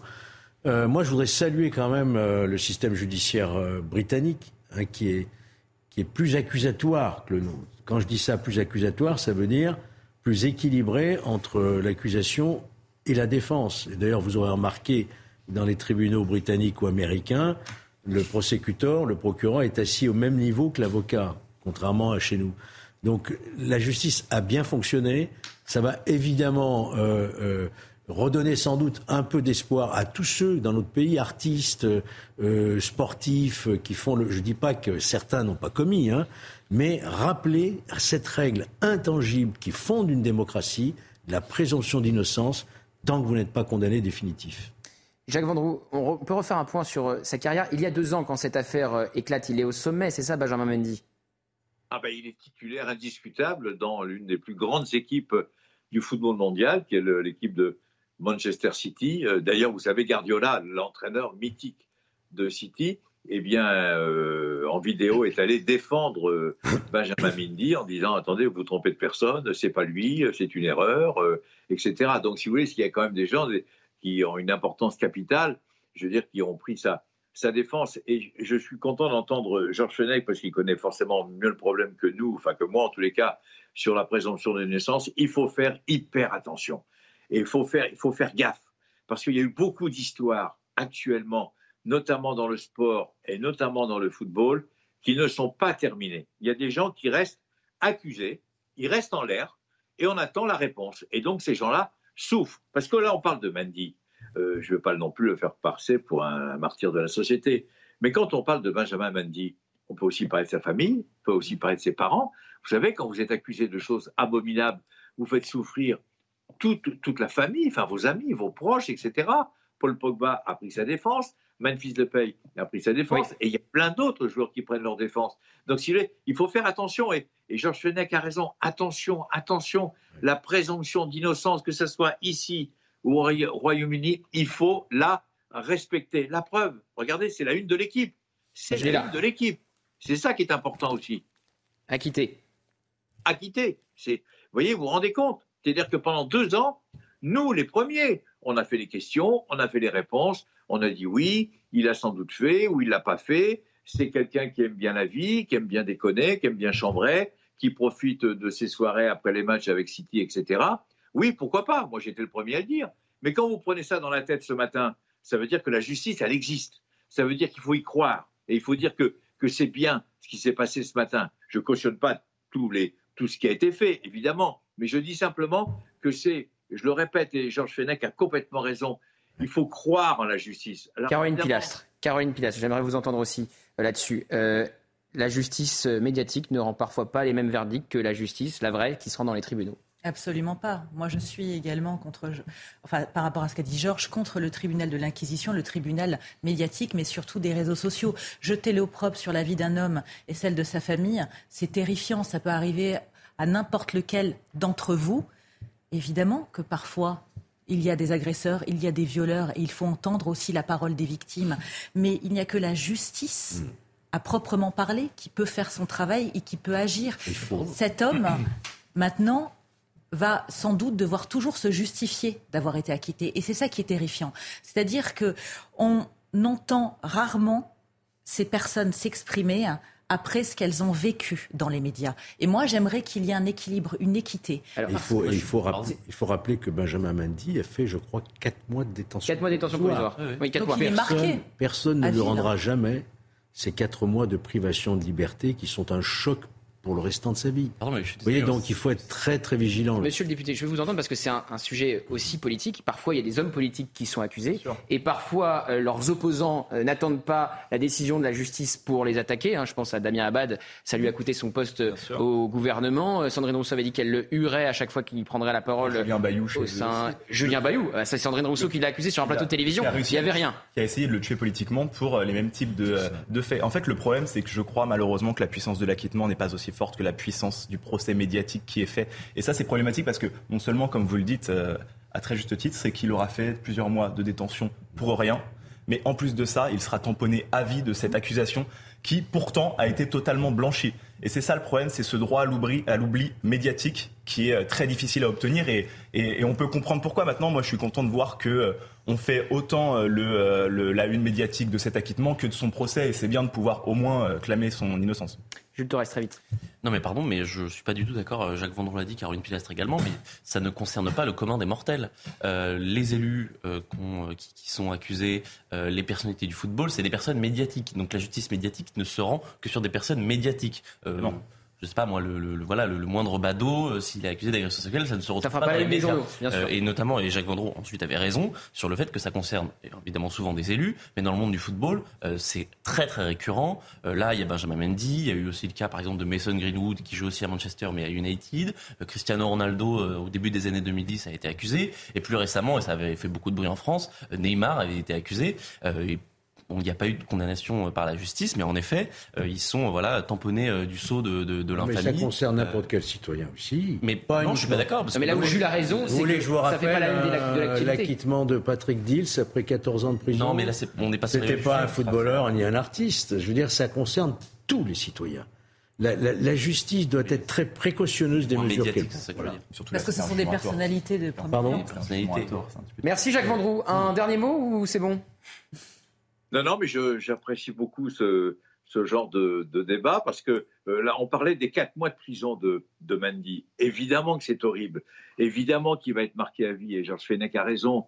Mais n'oublions pas, à côté de ça, que c'était à l'époque l'un des meilleurs footballeurs d'Europe qu'il était un titulaire indiscutable dans l'une des meilleures équipes du monde, comme je vous l'ai dit tout à l'heure, Manchester City, euh, que pour le moment, il a perdu deux ans, d'abord, et deuxièmement, c'est pas du tout sûr qu'il puisse recommencer son travail. Donc ça, ça a des conséquences psychologiques, morales. Euh, les quatre mois de prison, c'est horrible, c'est affreux, j'imagine, et Georges Fenech a complètement raison, mais il aussi autre chose, sa simple vie d'homme qu'il faut reconstruire en partant de zéro c'est pas parce que vous avez été titulaire à Manchester City pendant des années, que vous avez été champion du monde de football, que vous allez pouvoir vous reconstruire du jour au lendemain. C'est pas aussi simple que ça, j'imagine.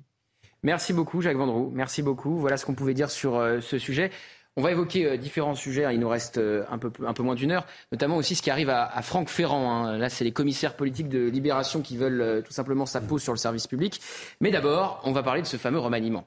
On va parler de ce fameux remaniement et de cette prise de parole possible dans les prochains jours d'Emmanuel Macron. Pourquoi pas à travers la presse quotidienne régionale et non pas à la télévision. Alors les Français attendent quoi de cette prise de parole d'Emmanuel Macron? Vous allez voir, c'est plutôt contrasté. Sarah Fenzari. Le président de la République doit prendre la parole dans les prochains jours. Il ferait bien de parler parce que avec ce qui s'est passé récemment, euh, je pense qu'il y a des choses à dire. En attendant, les Français font leur propre bilan de ces trois mois dits d'apaisement. D'après un récent sondage, 78% d'entre eux estiment que le président de la République n'a pas atteint les objectifs fixés à l'issue des 100 jours et son silence les déçoit. J'ai eu info de ça il y a quelques jours, ça ne me surprend pas plus que ça. Monsieur Macron, pour moi, je suis dessus, franchement, je suis dessus. Il n'a qu'à être cohérent avec tout le monde et qu'il essaye d'apaiser tout le monde. Lors de son discours, Emmanuel Macron pourrait conforter Elisabeth Borne à son poste de première ministre. Pourtant, 65% sont favorables à un remaniement. Pour l'heure, ni la date ni la forme de son discours ne sont connus.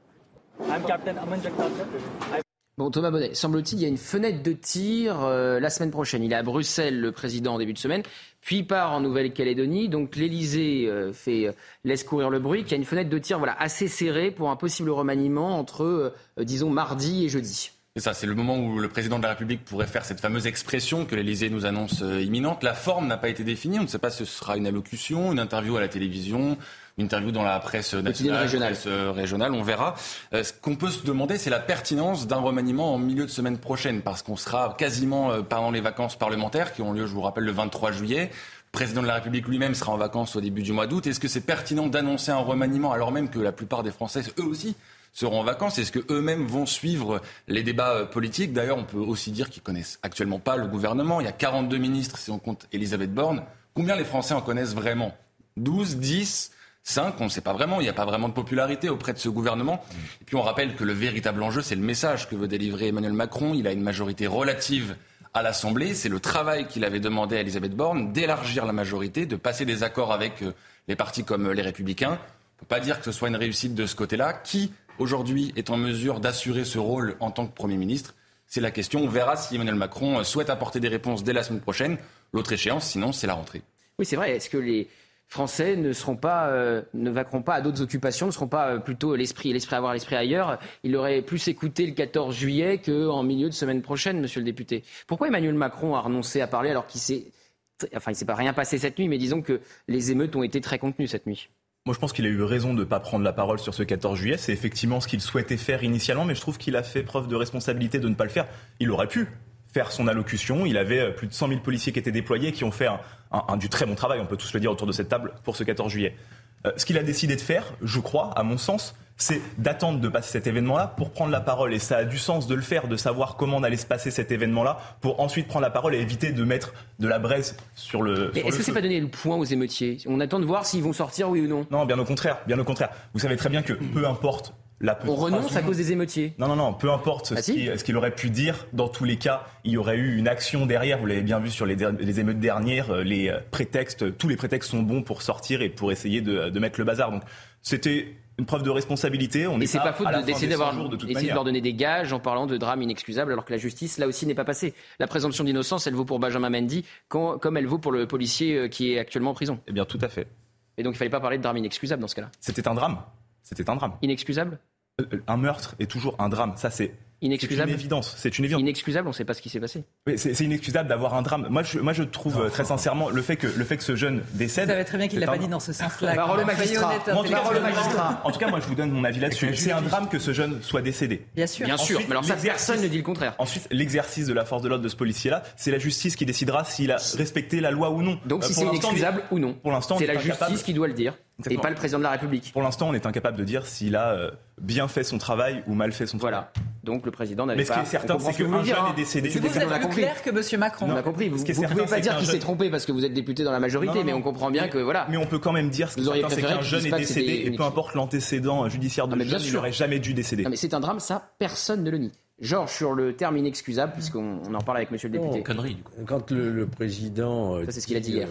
Que c'est une, une affaire inexplicable, on est tous d'accord. On a tous été choqués. Et on demande à comprendre. Inexcusable, c'est autre chose. Inexcusable, il n'y a que la justice qui peut le dire euh, après une enquête approfondie, après une reconstitution. Voilà. Alors, il faut quand même rappeler que c'est une déclaration débutée, un micro, on est à Marseille. C'était pas. euh, C'était pas posé, c'était pas préparé. pas posé, Non, mais Gérald Darmanin avait été beaucoup plus habile en parlant d'images choquantes. Et Très vrai. et- et Voilà. absolument les mots qu'il fallait utiliser, je pense. Parce qu'en disant ce genre de choses, il prend parti, malgré tout. Même si c'est implicite, C'est quelque parti. part une- un peu une atteinte à l'indépendance aussi. Bien sûr, à la Dès neutralité. lors que le pouvoir exécutif ou législatif émet un avis sur une procédure en cours, ça peut être per- mal perçu par les magistrats d'ailleurs.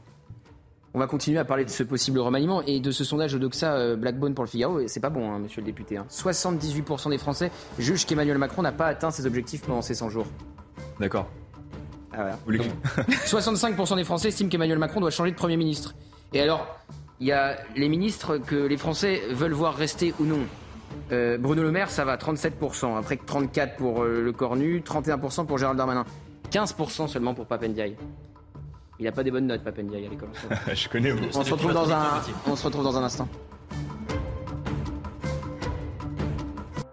Dernière partie de l'heure des pros été euh, week-end. On va continuer évidemment à évoquer euh, le remaniement, les sondages qui sont pas très bons. Vous allez nous le dire dans un instant, Thomas Bonnet, pour euh, le chef de l'État. On va aussi évoquer ce qui se passe autour de Franck Ferrand, Libération, qui charge Franck Ferrand dans un article très à charge. Il lui est reproché d'être d'extrême droite. C'est une accusation à la mode en ce moment, même au gouvernement. Maintenant, on, s'y met. Mais avant cela, un drame. Une disparition. On va partir tout de suite dans le petit village du euh, Vernet, dans les Alpes de Haute-Provence. Ce petit village qui est d'ailleurs euh, bouclé et on n'a toujours aucune nouvelle du petit Émile, euh, Célia Barotte qu'on retrouve sur place une semaine après sa disparition. Et Célia, je le disais, le village est absolument bouclé.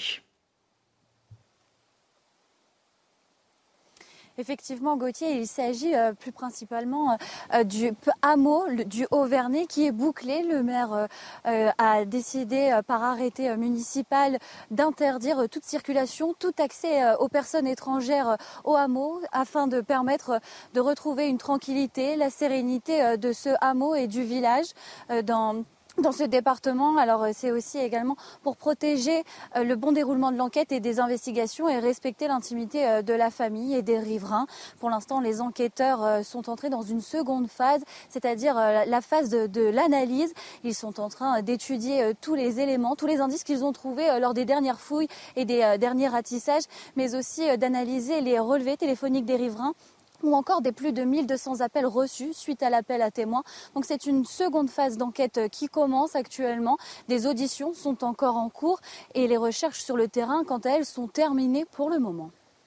Euh, J'ajoute qu'hier soir, le parquet a mis en garde contre les fausses cagnottes parce que certains en profitent pour essayer de se faire de l'argent sur le dos euh, de cette famille en ouvrant euh, des fausses cagnottes qui n'ont rien à voir avec la famille du petit Émile. Oui, le procureur de la République de Digne-les-Bains a, menacé d'ouvrir une enquête euh, concernant ces fausses cagnottes en ligne. Vous savez, euh, lorsqu'il y a un drame, souvent euh, des personnes organisent des cagnottes pour venir soutenir les, les victimes, la famille des victimes. Et là, la famille d'Émile a assuré qu'il n'y avait aucune cagnotte lancée en leur nom, au nom d'Émile. Donc c'est pour ça que le, le procureur de la République a averti qu'il fallait que ces cagnottes, ces fausses cagnottes, soient fermées au plus vite. Merci beaucoup euh, Célia Barotte. Un mot rapide euh, avec vous Georges, parce qu'il y a une semaine on était sur ce plateau et on en parlait ensemble de la disparition de ce, jeune Émile. De un, on n'a aucune nouvelle, on ne sait absolument pas ce qui s'est passé. Et de deux, euh, c'est ces gens qui essayent de profiter de ce drame pour se faire de l'argent. Oui, ça c'est vraiment ignoble. Mais sur l'affaire la, sur elle-même, d'abord, on est tous extrêmement euh, émus par cette affaire, hein, choqués. Comment un enfant peut disparaître, corps et bien, quoi, disparaître totalement il n'est pas dans le périmètre où il aurait pu se trouver. Ça, c'est clair aujourd'hui. Toutes les recherches le démontrent. Cela veut donc dire que cet enfant est ailleurs. Comment peut-il être ailleurs? Il y a forcément soit l'intervention d'un tiers, soit, on ne peut pas l'exclure, une attaque euh, d'un prédateur. Ça s'est déjà produit dans le passé. C'est une région de montagne. Euh, au mois d'avril, un loup s'est attaqué à, à un troupeau de moutons, une vingtaine de moutons. C'est une région de grands rapaces. On sait que des rapaces peuvent s'attaquer à des proies, des cibles de 8-10 kilos. Donc je ne veux pas évidemment dire c'est ça. Oui, on, je dis, pas. on, on ne sait pas. On ne sait pas. Ce qui est certain, c'est qu'on commence à en parler d'ailleurs dans la région. Les chasseurs en parlent. Mais on ne sait pas. Toujours est-il que c'est un mystère qui devra être levé pour la famille, pour la France entière, parce que ça, nous rappelle l'affaire du petit Grégory, l'affaire du petit Yanis il y a 30 ans dans la même région, d'ailleurs, qui a disparu et qu'on n'a jamais retrouvé. Ce sont des affaires qui troublent profondément euh, euh, le pays et j'espère je, que les enquêteurs vont y arriver quand même. Ils disposent aujourd'hui de techniques qui n'existaient pas il y a 30 ans, notamment l'anacrime avec des spécialistes euh, d'enquête qui utilisent des logiciels, Analyse Book, etc., pour regrouper toutes les, tout ce qui est téléphonie, etc. Donc il faut garder espoir. On saura un jour ou l'autre ce qui s'est passé. Merci euh, Georges. Voilà ce qu'on pouvait dire euh, sur euh, la disparition euh, du euh, petit Émile. On revient à la politique et au possible remaniement et à ces sondages qui sont pas bons, hein, Thomas Bonnet, pour euh, l'exécutif. Par exemple, 60% des Français reprochent à Emmanuel Macron de ne pas avoir pris la parole hier.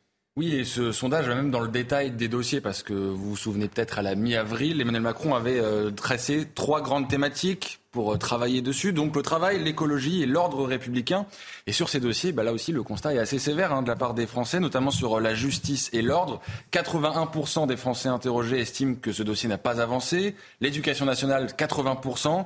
L'amélioration du système de santé, 79%. On comprend que les grandes thématiques souhaitées par euh, Emmanuel Macron n'ont pas trouvé vraiment de résultats pendant cette période de 100 jours. On rappelle notamment qu'Elisabeth Borne a eu une réunion de travail le 12 juillet dernier à Matignon avec les partenaires sociaux. Sur l'écologie, 7 milliards ont été annoncés, mais sur l'ordre républicain, évidemment, les nuits d'émeutes ont eu un impact considérable auprès de l'opinion. Ah bah, la période d'apaisement, on l'a pas vraiment connue, effectivement. Euh, cette fameuse période de 100 jours qui devait être une période d'apaisement a été complètement balayée par les émeutes. Et c'est d'ailleurs aussi pour ça qu'Emmanuel Macron, monsieur le député, n'a pas pris la parole hier, sinon il aurait dû acter de son propre échec. Et pourtant, pour l'ordre, on peut faire un constat. Euh, cette nuit du 14 juillet s'est bien passée. Pourquoi parce qu'on a mis les moyens dans la quand police. Même pas dire que l'ordre républicain euh, est respecté en France. Je vais juste terminer. Bien sûr. On a bien pu voir qu'une fois que la police est mobilisée, l'ordre, il est tenu. Et on a pu voir toutes les saisies qui ont été faites par les forces de l'ordre. Elles ont réellement extrêmement bien travaillé et on a vu les résultats. Il y avait 45 000 policiers justice, et gendarmes mobilisés au pic justice. des violences euh, des émeutes. Ils ont vécu l'enfer à ce moment-là, les 45 000 policiers et gendarmes. Voir les interpellations qui ont été faites sur les émeutes. Euh, les peines qui sont données sont sévères. C'est vrai.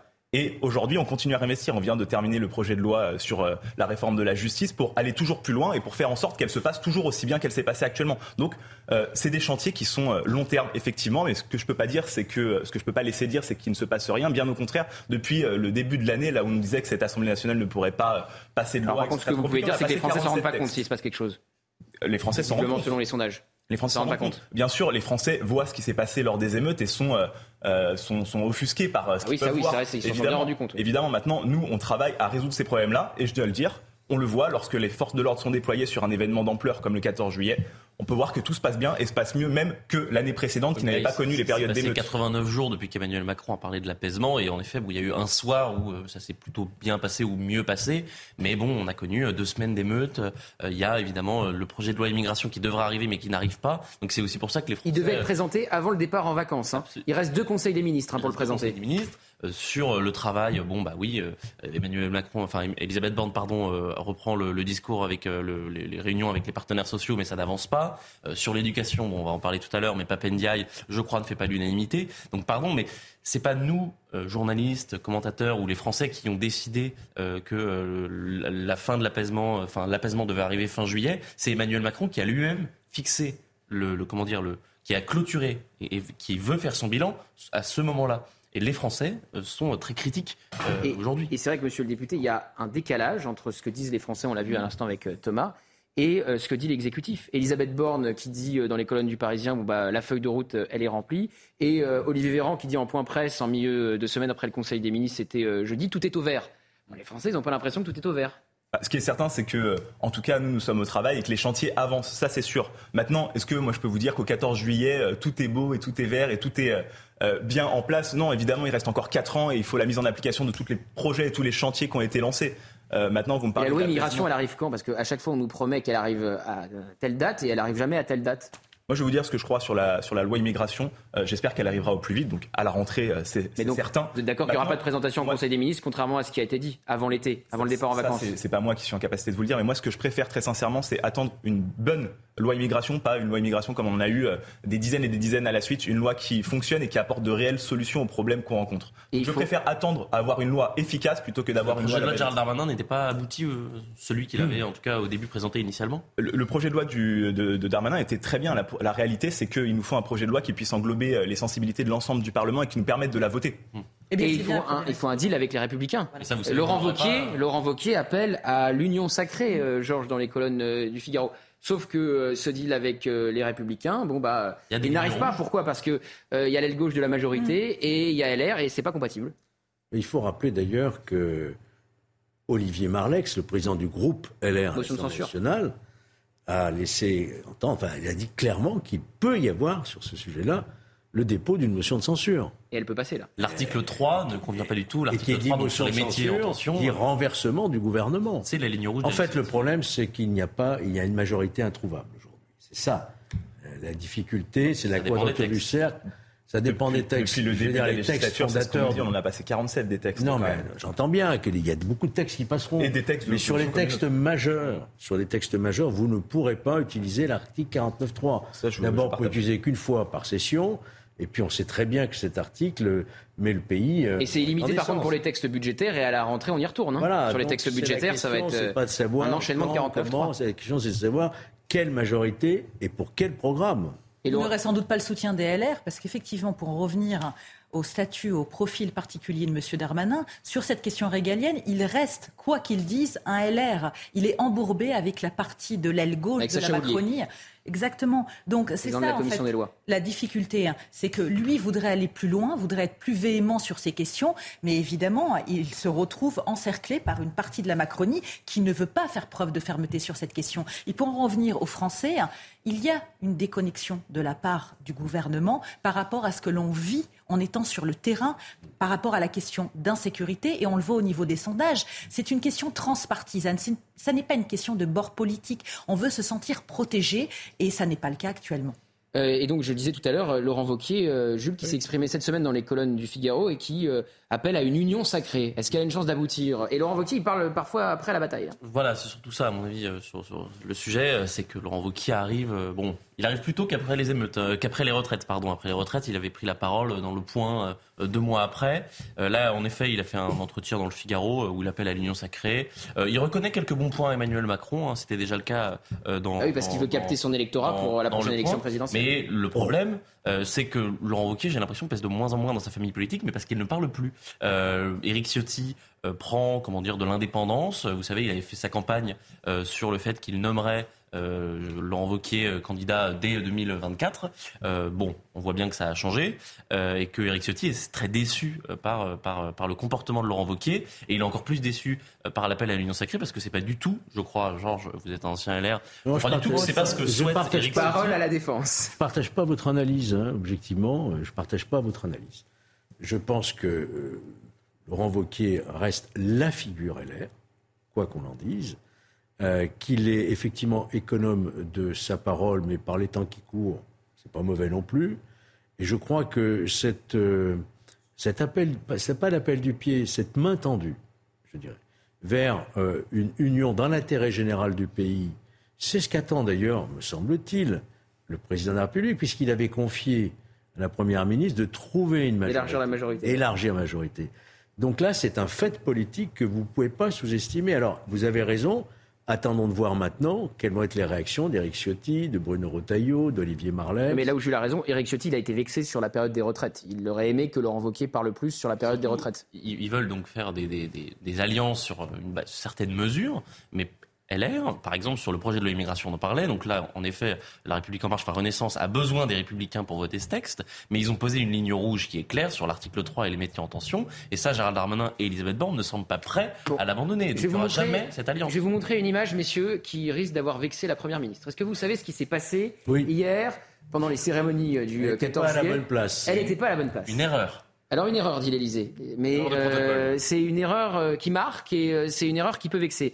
Donc vous voyez cette image, elle est à côté de Yael Braun-Pivet, donc euh, il y a le, Premier ministre indien, le Premier ministre Modi, ça c'est normal, Yael Braun-Pivet et Elisabeth Borne. Bon, bah, il aurait fallu inverser la Première ministre et la présidente de l'Assemblée nationale pour qu'elle soit plus proche du président de la République. Je rappelle que Emmanuel Macron a recadré euh, Elisabeth Borne en Conseil des ministres après son lien entre Pétain et le Rassemblement national. Et je rappelle qu'Elisabeth Borne avait recadré Papendiaï après euh, ses propos contre notre chaîne et que finalement Emmanuel Macron a donné le point à Papendiaï, donc désavouant quelque part sa première ministre. Donc on se pose cette question, euh, jusqu'à quand elle va subir ces humiliations? Qui veut répondre? Personne, monsieur le député Moi, très sincèrement, je suis pas sûr que euh, la place de la première ministre lors du 14 juillet ait un lien avec euh, le conflit entre CNews et le ministre Ndiaye. Non, c'est symbolique. C'est des en petites le- vexations, vous savez, qui nouvelle- s'ajoutent. C'est une humiliation. Voilà, recadrage devant tout le monde, devant tous les ministres, des aveux et euh, mauvaise place au 14 juillet. C'est une ambiance. Non, très sincèrement, moi je suis pas un expert du protocole, mais euh, il faut pas voir là une humiliation. Bah, le protocole suprême. fait son mea culpa parce qu'ils sont plantés. La première ministre, elle est au travail et d'ailleurs le, le président l'a rappelé en Conseil des ministres. Il a bien dit que lui-même lisait la presse et que euh, il disait à ses ministres qu'il leur euh, renouvelait leur confiance et qu'ils avaient besoin de travailler. Quand vous discutez, euh, Jules Torres, je parle sous votre contrôle, qui est aussi journaliste politique, quand vous discutez avec les cabinets ministériels, ils sont tous comme ça. hein. Ils attendent que le coup près tombe. hein. Parce que les cabinets lisent la presse comme vous et comme moi. Et Oui, mais du coup, ça met tout le monde au ralenti, ça crée une ambiance Alors un ça, peu. je peux vous dire que non. En l'occurrence, nous, le Parlement, on travaille toujours énormément avec euh, chacun des Oui, cabinets. vous n'êtes pas encore ministre, pas encore. Non, non, mais les cabinets travaillent avec nous, en l'occurrence, et on avance. Ils n'ont pas appelé pendant l'émission, là? Mais je capte pas bien. Ah bon? Bon, on va évoquer un dernier sujet. Euh, Franck Ferrand. Est-ce que vous savez ce qui se passe autour de Franck Ferrand? Euh, Il y a une charge euh, comme ça, voilà, une charge de Libération qui a fait un, un grand papier contre lui, très à charge, parce que euh, Franck Ferrand est sur le service public en train de commenter le Tour de France et ça plaît pas à Libération. Et donc Libération décide de lui faire ce fameux procès en extrême droite. Alors ça a énervé euh, notre ami Mathieu Boccoté qui euh, a fait une pause pendant ses vacances pour euh, tweeter. Et il dit la chose suivante, je vais le lire, ce cher Mathieu, réactionnaire, complotiste, controversé, Zemmour est dans le texte extrême droite, les commissaires politiques de Libé font tout ce qu'ils peuvent et utilisent tous les mots-clés disponibles pour transformer en paria un historien brillant et un essayiste remarquable. Jules Torres, je me tourne vers vous parce que j'ai lu cet article euh, hier de Libération et il est dit que puisque euh, Franck Ferrand a collaboré avec euh, CNews et a travaillé avec Valeurs Actuelles, ça a écorné son image de sympathie. Donc je me dis, nous deux, CNews, Valeurs Actuelles, notre image de sympathie est écornée visiblement selon Libération. Je vous trouve très sympathique. Moi aussi, je vous trouve très sympathique, article- Jules. Cet article est un modèle du genre. Euh, en effet, Mathieu Boccoté l'a dit, on met tous les mots, tous les poncifs. On met extrême droite, complotiste. Mais quand on lit bien entre les lignes de cet article, on lui reproche quoi en fait euh, à Franck Ferrand? On lui reproche euh, en fait d'être populaire. Euh, le journaliste fait parler des historiens. En fait, les historiens sont jaloux. Franck Ferrand n'est pas historien, il est vulgarisateur d'histoire. Sur le Tour de France, il est là pour parler des clochers, des cathédrales. Pas un comment dire, il doit commenter le tracé en plus qui est défini par euh, l'organisation du Tour de France. Donc c'est pas lui qui décide de parler de telle ou telle cathédrale. C'est-à-dire qu'il y a un tracé euh, et euh, il commente voilà le, comment dire le bah, ce qu'il y a à côté des, routes où passent les, coureurs. donc dans le papier, on lui reproche quelques petits mots, mais il n'y a rien, il a rien de concret. Alors, Sonia De Villers qui va interviewer ah les hommes politiques que vous êtes l'année prochaine sur France Inter. Elle a tweeté il était temps. Il était temps, visiblement, que Franck Ferrand soit la cible de Libération. Mathieu Boccoté a une nouvelle fois répondu. Il était très, euh, très affirmé sur les réseaux sociaux. Les commissaires politiques de France Inter se réjouissent de cette dénonciation. La délation, c'est leur métier. Entre collègues, ils se félicitent, Georges Fenech. Comment vous vivez cette attaque contre Franck Ferrand? Elle est ridicule. Elle est ridicule, mais en même temps, elle est très malsaine. On ne cloue pas au pilori comme ça, sur la place publique, en jetant des anathèmes contre un historien, contre une chaîne de télévision. C'est la mode en ce moment. Oui, non, mais attendez, c'est insupportable. Mmh, c'est l'air du temps. C'est vraiment insupportable. Ce sont des, procès un peu staliniens mmh, que l'on fait pour démolir et détruire une réputation, une image d'un grand historien, en l'espèce qui a beaucoup de succès, qui est très populaire depuis de nombreuses années. Et, on ne peut que. Et c'est ça qu'ils supportent pas. Même les universitaires c'est de la jalousie, en fait. Ils supportent pas Stéphane Bern, ils, ne supportent pas Laurent Dutch, ils supportent pas Franck parce qu'il arrive à, faire de la pédagogie autour de l'histoire et à toucher le plus grand nombre. Il y a deux choses. Déjà, un, c'est parce qu'il n'est pas de gauche. Et deux, c'est parce qu'il est populaire et qu'il fait, vendre. Euh, Franck Ferrand euh, est apprécié. Il y a 4 millions de personnes qui regardent le Tour de France actuellement. Bon, c'est pas évidemment que pour lui, c'est pour le spectacle et pour tout ce qui se passe. Euh, il a des livres qui se vendent par, dizaines de milliers. Et c'est ce que je disais tout à l'heure. C'est des historiens qui sont jaloux et c'est des journalistes qui voient sur le service public quelqu'un qui n'est pas de gauche et ça leur fait beaucoup de mal. Et Sonia De et, c'est quand même assez, assez sidérant. Elle va interviewer les politiques l'année prochaine. Les politiques l'année prochaine sur un média de service public donc qui est France Inter.